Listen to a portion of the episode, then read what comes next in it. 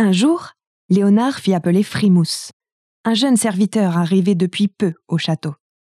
Malgré son peu d'expérience, Frimousse surpassait de loin tous les autres valets par son habileté à anticiper les désirs de Léonard. Goûtant systématiquement les plats, prenant la température des bains et les parfumant à l'essence de rose, signalant au jardinier la moindre branche qui dépassait des massifs, pulvérisant discrètement de la lavande dans le lit royal, tout ceci avec aisance et bonne humeur, ce qui ne manquait pas de contenter tout le monde, Léonard compris. Un jour donc, Léonard fit appeler Frimousse.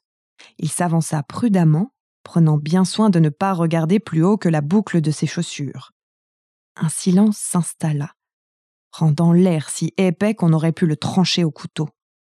Frimousse prit cependant le risque de le briser. Vous m'avez fait demander, Majesté? Approche. Frimousse ne trembla pas et s'approcha d'un pas. Léonard reprit. Sais-tu ce qui arrive bientôt? Frimousse activa ses neurones. Le moindre faux pas pouvait le conduire directement aux oubliettes. Qu'est-ce qui pouvait arriver bientôt? Le roi lui dit Regarde-moi. Frimousse s'exécuta, et alors que son regard se plantait dans les yeux du roi, il remarqua un calendrier minutieusement décoré à la feuille d'or accrochée derrière le trône. Une bougie était dessinée précisément une semaine après la date du jour.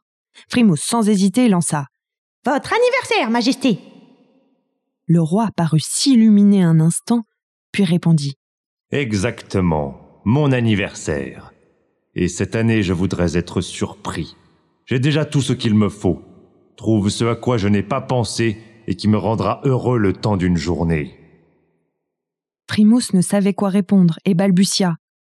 Votre Majesté me flatte, mais n'aurait-elle pas un indice à me fournir? Le roi, agacé, répondit. Frimousse, si j'avais un indice, je chercherais moi-même. Il reprit. Écoute-moi bien maintenant. Tu as sept jours pour trouver le cadeau qui me fera plaisir. Si tu ne l'as pas, ou si ton cadeau ne me plaît pas, tu seras jeté au crocodile. Sans rien ajouter, il se leva et quitta la salle du trône, laissant Frimousse à ses réflexions. Comment trouver ce qui manquait au roi? Une ombrelle brodée d'or? Non, il en avait déjà une collection impressionnante. Un trône plus confortable? Non, celui-ci avait déjà été conçu par les meilleurs artisans du monde.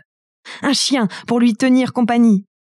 Non, le jardin était déjà rempli d'animaux plus beaux les uns que les autres. Frimousse pensa un instant à la gueule effrayante des crocodiles et se sentit perdre espoir. Il lui aurait fallu des pouvoirs magiques pour trouver ce cadeau. Aussitôt, une étincelle brilla dans ses yeux. Des pouvoirs magiques. Il y avait un druide qui vivait en périphérie de la ville, le vieux druide Marcellus Pomponius, ancien explorateur de surcroît. Il saurait quoi offrir au roi, c'était certain.